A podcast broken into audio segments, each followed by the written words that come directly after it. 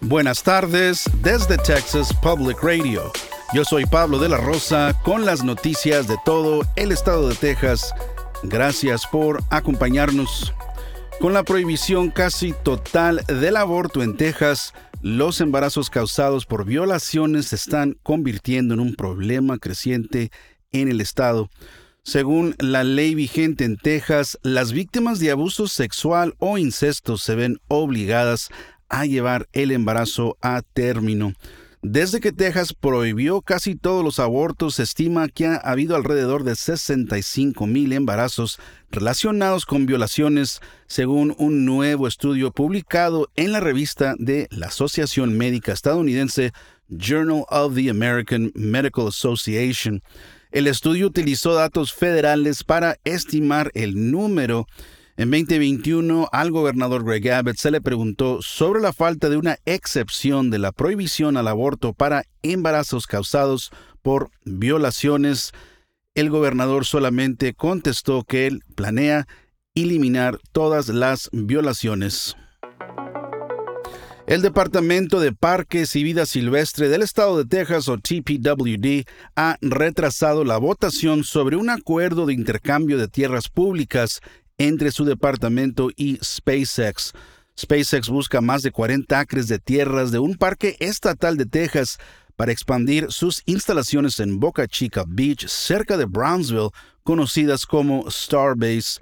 Los residentes y el condado se opusieron al acuerdo y han pedido que se retrase la votación el Sierra Club, el grupo Save RGV y más de mil personas se manifestaron en contra de TPWD el miércoles haciendo comentarios públicos. La comisión de TPWD estaba programada para votar sobre la decisión de otorgar más de 40 acres de tierra a SpaceX el jueves. La votación se ha pospuesto para marzo.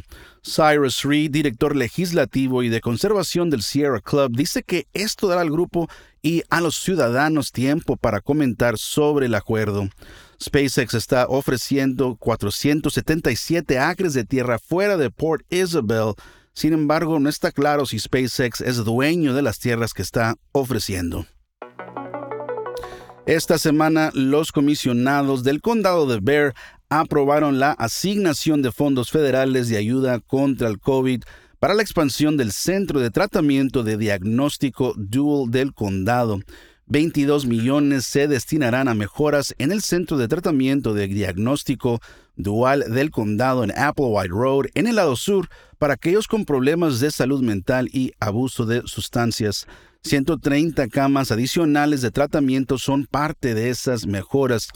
La instalación se encuentra en el precinto 1, donde Rebecca Clay Flores es comisionada del condado. Clay Flores dice que los programas de tratamiento de salud mental y abuso de sustancias están ayudando a reducir la población excesiva de la cárcel del condado y las horas extras para los agentes de detención. Las lluvias recientes han aliviado las condiciones de sequía en Texas, los expertos en extensión agrícola de la Universidad de Texas AM o AgriLife dicen que esto brinda a los productores agrícolas del estado una mejor oportunidad para obtener cosechas exitosas en primavera. Sin embargo, los modelos climáticos a largo plazo muestran condiciones más secas de lo normal a finales de la primavera, que tradicionalmente es la temporada de lluvias más intensa para Texas.